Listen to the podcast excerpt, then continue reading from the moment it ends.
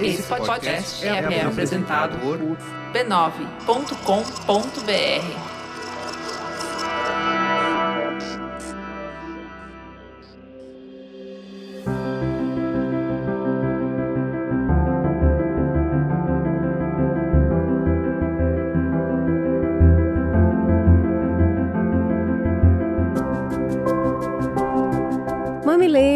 Mamileiros e sejam bem-vindos a Crônicas de um Cuidado, uma microsérie em três capítulos do Mamilos, realizada em parceria com a Johnson Johnson.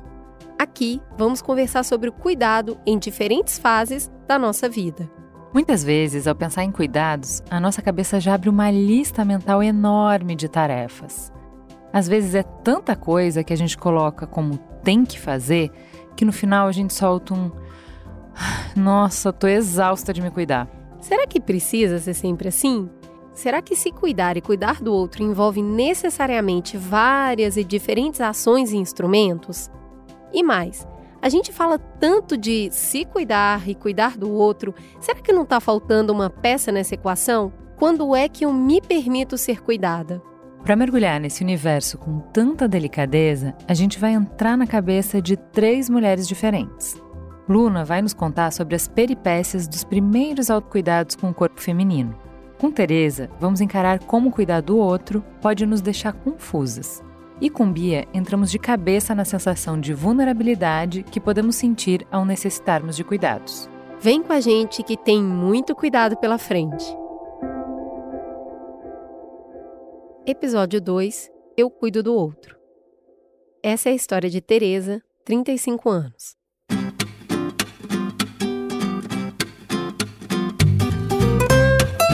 Escrevendo depois de mais uma noite daquelas, então eu já peço perdão pelos possíveis vacilos no português.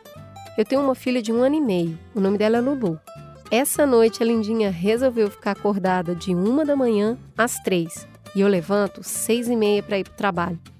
Imagina a profundidade das olheiras. Mas sabe que isso não chega nem perto do que eu já passei lá no inicinho, logo que ela nasceu. Quando a bichinha acordava, eu estava lá de pé para dar de mamar. Quando ela dormia, eu estava lá de pé para ver se ela estava respirando mesmo. Atenção de mãe de primeira viagem, né? Sei que nessas de fazer a Lulu estar sempre cuidada e protegida, eu meio que dei uma surtada. Eu comprei baba eletrônica, esterilizadores, extensor de retrovisor. Segura essa. Eu comprei aquecedor de lencinhos umedecidos. Sim, eu fiz isso. E comprei coisas para mim também, eu não vou mentir. Era almofada daquilo, poltrona daquilo outro, eu ficava pensando, gente, como é que era na época das nossas mães? Como é que elas se viravam para dar conta do filho sem esse tanto de coisa que tem hoje para ajudar a gente nessa tarefa?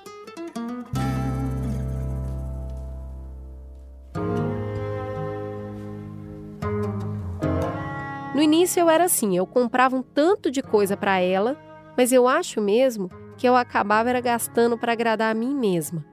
Essa necessidade que eu tinha de ser a melhor mãe do mundo, provendo para Luísa de tudo que o dinheiro podia comprar, mesmo que a grana fosse curta. Claro que eu gastava todo o meu salário e eu fiquei numa situação financeira bem ruim por causa disso. Fora a quantidade de livros que eu li e grupos de mães que eu participava. A intenção era boa, claro, mas nada parecia ajudar, porque, mesmo com tudo isso, eu me sentia perdida e angustiada e achava que eu não estava sendo uma mãe lá muito boa. Daí, aconteceu algo que me tirou desse estado. Foi um dia qualquer. A Lulu estava irritada, eu estava cansada, tão cansada que eu não dava conta de montar aquela parafernália toda da banheira. Então, eu resolvi dar um banho no chuveiro mesmo. Eu me sentei no box do banheiro e coloquei ela no meu colo. Eu já ia começar a lida, mas daí eu olhei para aqueles olhinhos dela, e ela para os meus, e aquele tempo meio. parece que ele parou. As minhas mãos cheias de sabonete foram escorregando bem devagarzinho por aquele corpinho preto dela, enquanto ela sorria. Depois, eu lavei o cabelinho com sabonete mesmo, e então ficamos ali nós duas, pele a pele. Eu nem sei se foi muito ou se foi pouco tempo. Mas eu saí meio atrapalhada, enrolando nós duas na mesma toalha, pingando do banheiro até chegar no quarto. Enquanto eu passava a toalha nela, com delicadeza, tentando secar cada gotinha que ainda estava ali no corpinho dela, a gente se olhou novamente e tinha alguma coisa diferente, sabe? Eu olhei para ela de uma forma que eu não sei explicar. Talvez nós duas tínhamos finalmente cruzado os nossos olhares sem as cobranças que eles naturalmente teriam. Eu sei que ali naquele momento eu entendi que não teria coisa que eu pudesse comprar ou fazer num mundo que seriam mais importante do que instantes como aquele, de troca, de contato, de estar presente, me perdendo ali, naqueles olhos castanhos e naquela boquinha fazendo bolinha de cuspe. Acho que o amor nasce do cuidado, né? E vem assim mesmo, na presença no amamentar, no dar banho. Acredite, até no limpar cocô. Eu penso que o maior desafio da maternidade seja equilibrar o olhar para mim e o olhar para ela, sem me perder completamente em um ou em outro. Porque se a gente se perde nisso, é como deixar o leite ferver, a panela queimar, o amor transbordar. Tem gente que acha que essa metáfora é boa, a de transbordar o amor. Mas para mim não. Eu acho que tudo que sobra se esvai. E aí eu conto com o amor nisso também. Se sobra para ela, falta para mim. E o contrário também. Eu gosto de pensar que a gente vai ter que ir se entendendo, sabe? Descobrindo os tempos de cada uma e os quereres da outra. Enquanto isso, eu vou me perdendo nesse olhar e ela no meu. Bem que é essa a graça de ser mãe, né?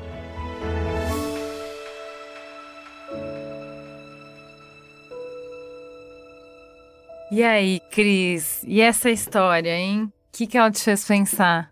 Ah, menina, a primeira coisa que bate na cabeça, a gente acabou de falar de síndrome da impostora no Mamilos, né?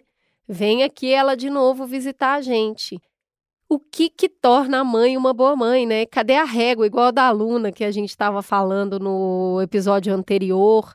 Pode ou não pode? É criança ou é adulto? Aqui é o que, que é uma boa mãe? Quem que determina isso? É, eu acho que, como a gente estava falando no episódio de Síndrome do Impostor, quando você. Ela te ataca pior quando você uh, conquista alguma coisa, né? Quando você passou num emprego que você sempre sonhou, quando você foi promovida, quando você foi convidada para escrever um livro, para dar uma palestra, enfim. E nada é mais importante do que você ser responsável por uma vida, né? Então, de repente, você é mãe. Aí você vai vir a síndrome da impostora e dizer: Eu? Quem que eu sou para ser mãe? O que, que eu sei? Você olha para a mãe, aquele ente que sabe todas as coisas, que tem todas as respostas. Você olha para você mesmo e não tem nada disso ali. E aí, nessa tentativa que a gente também falou no programa de síndrome de impostora, de tentar acalmar essa insegurança, você tenta controlar estudando muito, falando com muitas pessoas, criando mil processos. E eu vejo demais isso, assim, eu me super me enxerguei na história dela não só do comprar, mas de ler, de estudar, de sempre querer fazer o melhor, de tentar controlar esse medo me preparando. E, cara, é, é impreparável, não tem como, não vai ser assim que você vai dar conta do medo, né? Não vai, porque a gente simplesmente não está aberta para sentir, né? Sentir o medo, é sempre isso. Não, essa é, é ela é ela, eu sou eu, vamos lá, isso está transbordando, isso não está transbordando, esse amor que essa metáfora do transbordar, ela é muito interessante no meu ponto de vista, uhum. porque, de novo, depende do tamanho da leiteira de cada uma, não é mesmo? O que para uma ela tá olhando e falando, gente, me perdi, eu acho que tá sobrando ou faltando, a outra já não acha. Né? Então, esse processo de lidar com o seu próprio medo e a sua própria insegurança e deixar sentir esse sentimento é muito difícil ele parece tão inadequado que a gente faz qualquer coisa para transformar essa situação. Então, esse tanto de instrumento, né, que a gente coloca, processo que você está falando, produto, um monte de coisa, porque, não, agora está garantido, né? É. E não tá. Uh -uh. Não tá. Não, é para lidar com medo. Tem um, um negócio que, assim, para mim foi bem salvador. Eu tenho uma tia que fez uma tese de doutorado sobre o Winnicott. Pesquisem ele, que é muito legal, um, psicólogo. Uh, e ele escreveu o livro, ele tem a tese da mãe suficientemente boa. E aí ele fala sobre como todos os profissionais de cuidado, na ânsia de tentar ensinar a mãe como a ser uma mãe, destroem a autoconfiança dela e interferem demais no vínculo que ela tem com o bebê. Quando a mãe está sempre olhando para fora para buscar a resposta, ela não consegue conectar com o bebê. Isso não é que não consegue, mas interfere muito, atrapalha, Fica mais difícil, né? entendeu? Né? É ruído no final, entendeu? Longe de mim ser contra informação, eu acho que a gente já falou aqui um monte, tudo que a gente considera que ai, deveria ser instinto, tem muito para ser aprendido. No sexo tem, na respiração tem, na maternagem também tem.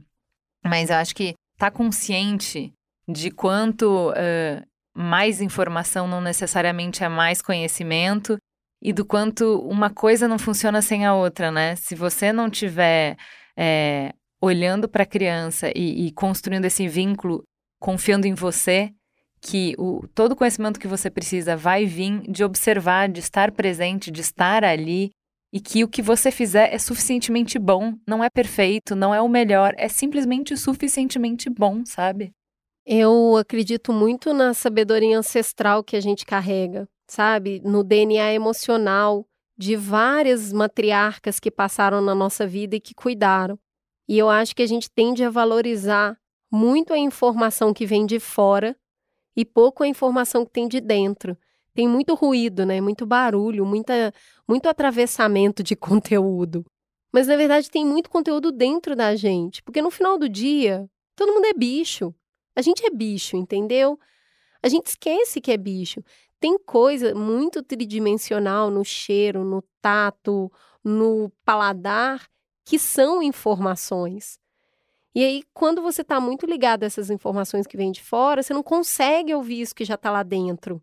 Tem muita informação lá dentro.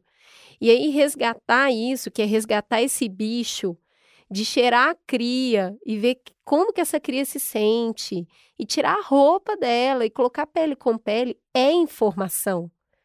E a gente não, tá no livro, foi aquele doutor que escreveu, aquela mãe que tem sete filhos que tá falando. Então, eu acho que precisa, a, a gente pode fazer um exercício de pôr a mão na nossa insegurança e falar: tá tudo bem, a gente não tá legal agora, mas vamos confiar um pouco mais na gente. A gente vai conseguir. É, o síndrome da impostora, a psicóloga Carol falou um negócio que é muito legal, que é conversar com sua própria cabeça. É, é dissociar, né, do seu pensamento. Entender que o seu pensamento não é você, que você pode conversar com ele e falar. Beleza, você não tem base na realidade, então dá um tempo. é, é muito bom isso. Aí eu acho que falar de síndrome da impostora é, não tem como falar disso sem falar de como a gente está sempre comparando e competindo, né? Porque mãe suficientemente boa é justamente para botar esse marcador de cara, você não precisa ser melhor, não é uma corrida, não é sobre isso, sabe? E a gente tá, né, sempre se enlouquecendo com essa. Então, assim, é comparando com o que a gente acha que o outro está fazendo, né? Então, ai, aquela mãe, ela conseguiu amamentar por X tempos e eu não consegui. Então, automaticamente eu já sou uma mãe pior, então eu tenho que super compensar numa outra coisa. E aquela mãe que amamentou por mais tempo já tá olhando para você e pensando, ai, mas ela brinca com a criança e eu não consigo brincar porque eu trabalho mais, então já sou uma mãe pior. E é todo mundo uma péssima mãe para si e uma ótima mãe para os outros, né? E, e também essa comparação entre as crianças.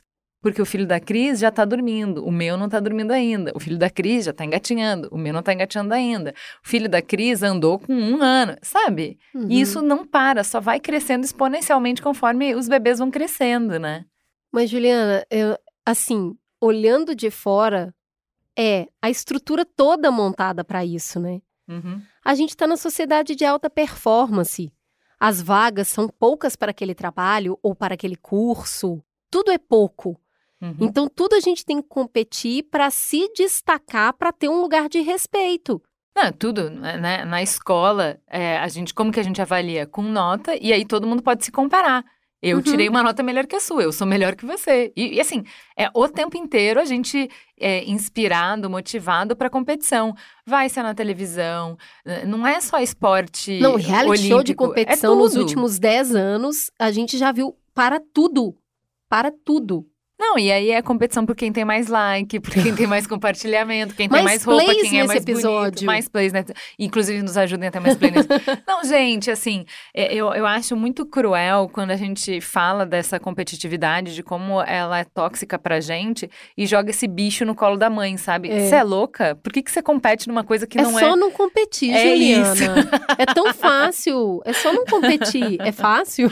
Cara, eu, eu tava falando na reunião de, com o professor da Nina, né? Cara, ela compete por coisas que não faz nenhum sentido, não é uma competição, ela tra transforma tudo numa competição. E depois eu saí de lá e falei assim: de quem que você tá falando? A menina tem sete anos, você quer que ela tenha a resposta de uma pergunta que nem você tem a resposta ainda, sabe? Então, assim, é, é eu acho que é, realmente é um, um desafio. Não estou dizendo que a gente vai resolver, acho que até é uma coisa que eu e a Cris a gente teve uma grande ficha caindo, né?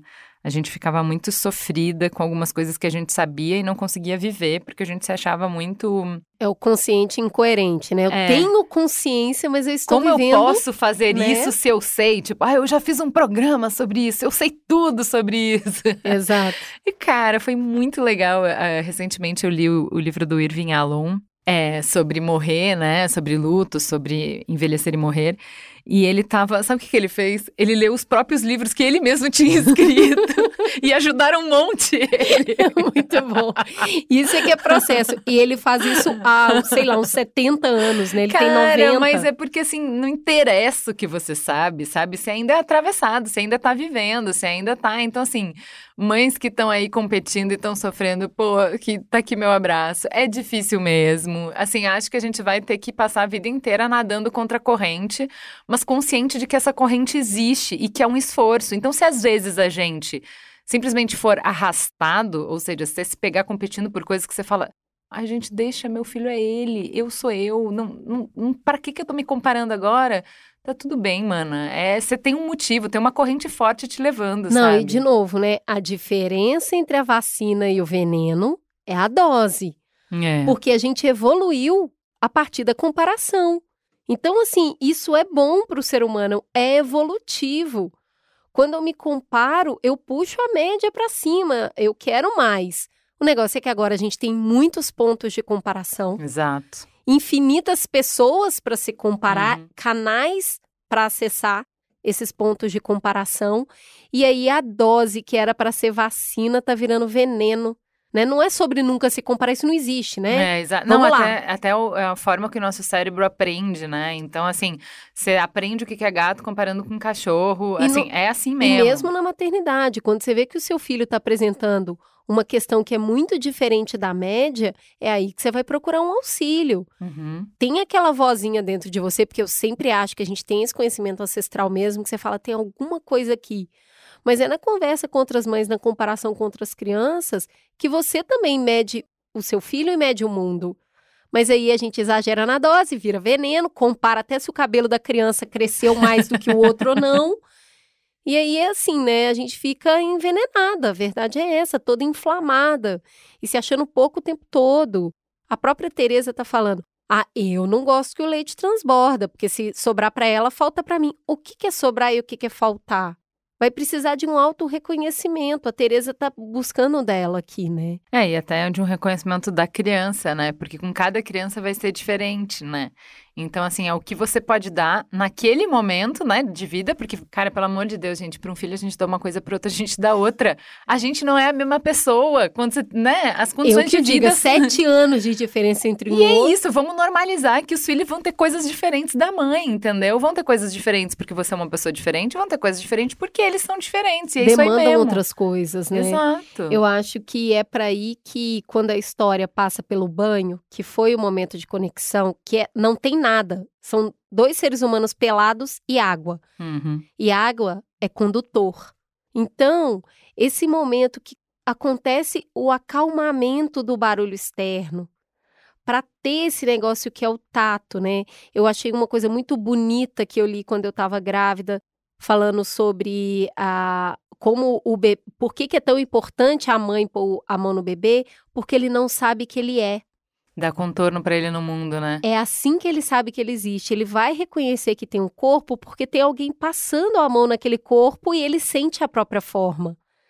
Então, isso é realmente especial. Isso não é assim, isso é bicho, porque qualquer animal que você vê lambe a cria. Uhum. Acolhe a cria na bolsa, nas costas, do jeito que dá.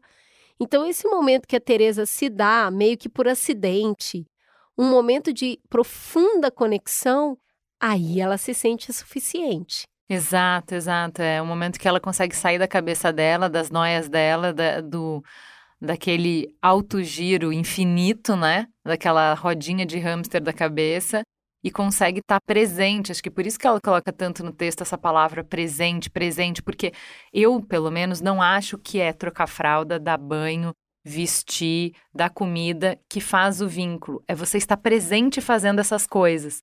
Porque se você está fazendo tudo isso com a cabeça em outro lugar, querendo estar tá em outro lugar, que a gente sabe que a gente faz isso muito, mano, não promove essa conexão. E aí você tá sempre angustiada que você fala, o que, que é esse amor todo que as pessoas falam? Porque eu só me sinto cansada e eu só acho um saco. E, e, tipo, tô aqui para te abraçar, mano. Isso pode acontecer, tá tudo bem, tá? No dia que você estiver muito cansada e quiser estar tá em outro lugar, não vai ter mesmo. Não é todo dia que tem conexão e que é lindo e que é bonito. E não é mesmo, né? Não, mas é uma boa meta se perseguir. Se livrar do resto do barulho para tentar ser só você mesma. E aí você vai encontrar essa capacidade que está lá dentro, que vem instalada no chip. Por isso que o momento do banho eu achei muito bonito, porque ele está mexendo com todos os sentidos, inclusive o olfato. Cheiro é uma coisa muito importante para a gente, da gente se reconhecer na vitalidade e na doença com o cheiro. É muito difícil você se entregar para um momento que exige o seu olfato se você não está ali. Uhum. Né? Porque alguém pode te tocar e te empurrar, ou fazer um barulho alto e você ouve, ou tacar uma coisa na sua cara que você é obrigada a ver. Mas sentir o cheiro e o cheiro à terra, né, Juliana? Ontem você me mostrou uma foto de bolinho de chuva e tá hum. frio aqui em São Paulo. Eu senti o cheiro dele na hora. Eu jantei bolinho de chuva super adulta. Eu achei um pouco sacanagem isso. o que acontece é que ele é a terra, ele te traz pra terra. O cheiro tem um poder muito grande. Constrói memória, né? Memória e emoção. É o sentido que mais constrói memória. O que eu percebo e que eu acho que é uma conversa difícil de ter com mãe de bebê pequeno, né? Na minha jornada de autoconhecimento, eu só consigo é, prover isso para outras pessoas e para mim quando eu não tô no meu limite, como ela tava ali muito cansada, muito estressada e tal. Então, via de regra, né? Claro que podem acontecer esses momentos mágicos, mas via de regra o que eu percebo é que eu preciso aprender a colocar limite em mim mesma, nos outros, para que eu tenha o mínimo que é necessário para mim para que eu consiga estar disponível para esses encontros, entendeu? Olha só, quando a gente tá exausta, a gente quebra o pau porque a criança colocou uma meia de cada cor. Isso, é, isso aí. Aí quando você tá descansado, você só ri. Você isso, fala, meu filho, meu filho, pelo amor de Deus, é duas meias completamente diferentes, vai trocar isso aí. É, antes eu piorava a minha situação quando eu tava é, além do meu limite, é, tendo essa, né, esse comportamento de ah, então eu briguei porque botou uma meia de cada cor. E aí eu ficava depois ajoelhada no milho, me martirizando de como Com eu certeza. era uma péssima mãe, de como eu sabia como eu deveria me comportar e eu ainda assim não tinha me comportado daquele jeito. E muito eu cheguei na terapia para consertar isso. É assim, olha, eu já sei o que eu tenho que fazer, por que, que eu não faço o que eu tenho que fazer? Então era mais uma camada de cobrança, né? Uhum. E aí o que eu fui desconstruindo foi isso, assim, cara, eh, na verdade, isso aqui já é seu corpo gritando, tipo, mana, para, você já passou do limite faz muito tempo, não tem nada de bom para dar, não tem mais, entendeu? Então, ao invés de me cobrar mais, porque eu só vou agir pior ainda, quanto mais você me cobrar, uhum. dá 20 passos para trás, faz menos, de verdade, assim. E, e assim, aí você vai ter que se haver com outras coisas, né? Que por que, que mulher não faz menos? Não é de graça. Ela não escolheu, não. Volta aí. Ela... Tem todo um mamilo sobre a economia do cuidado para explicar por que, que a gente faz coisa demais. Então não estamos louca. Uhum. A gente não escolheu isso aí, não. Mas assim, dentro do que é possível, construir caminhos para que você é, construa um espaço para você, para você se descomprimir, para você se, se autocuidar, para que você consiga estar presente para o outro, para ter essas conexões e para ser gostoso, né? Não ser só tarefa. E eu acho que é isso que a gente tá, é, se propôs a fazer com esse conteúdo aqui, mostrar que cuidado pode ser mais simples, uhum. né? É tipo, vai tirando coisa, vai tirando. E encontrar o simples é muito difícil. O é. simples é difícil, ele não é fácil, não. Sabe? Então, é simplifica, simplifica, simplifica para existir. É isso. Então, acho que isso é. A gente já falou isso da aluna, né? Ela tá ali naquela descoberta do corpo dela, ela tá começando a complexificar o processo, é não deixar ir além do, do que precisa. É aqui com a Tereza falando que a gente pode ser mais simples e, inclusive, isso nos ajuda a conectar mais, a se sentir suficiente. E daqui a pouco tem a Beatriz, né? É isso.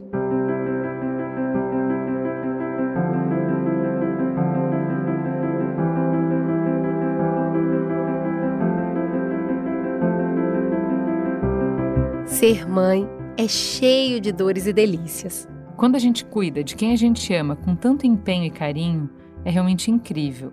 Mas também envolve muitas dúvidas, não é? E é para ajudar quem cuida nessa jornada que a Johnson Johnson criou o Care Friday, que une muita troca de conhecimento com influenciadores, conteúdos exclusivos e descontos inéditos nos produtos Johnson Johnson. Ah, todo mundo conhece o cheirinho dos produtos Johnson's Baby. E a proteção de hipogloss. E Desitin. Vamos juntos cuidar por inteiro?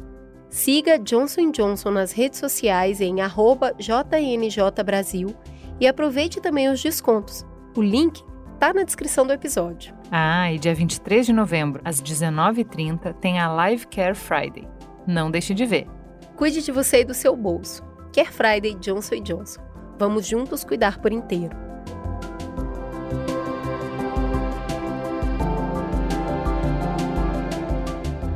E aí, gostou do papo? Vem conversar com a gente nas redes sociais no arroba mamilospod. De quem te lembrou essa conversa?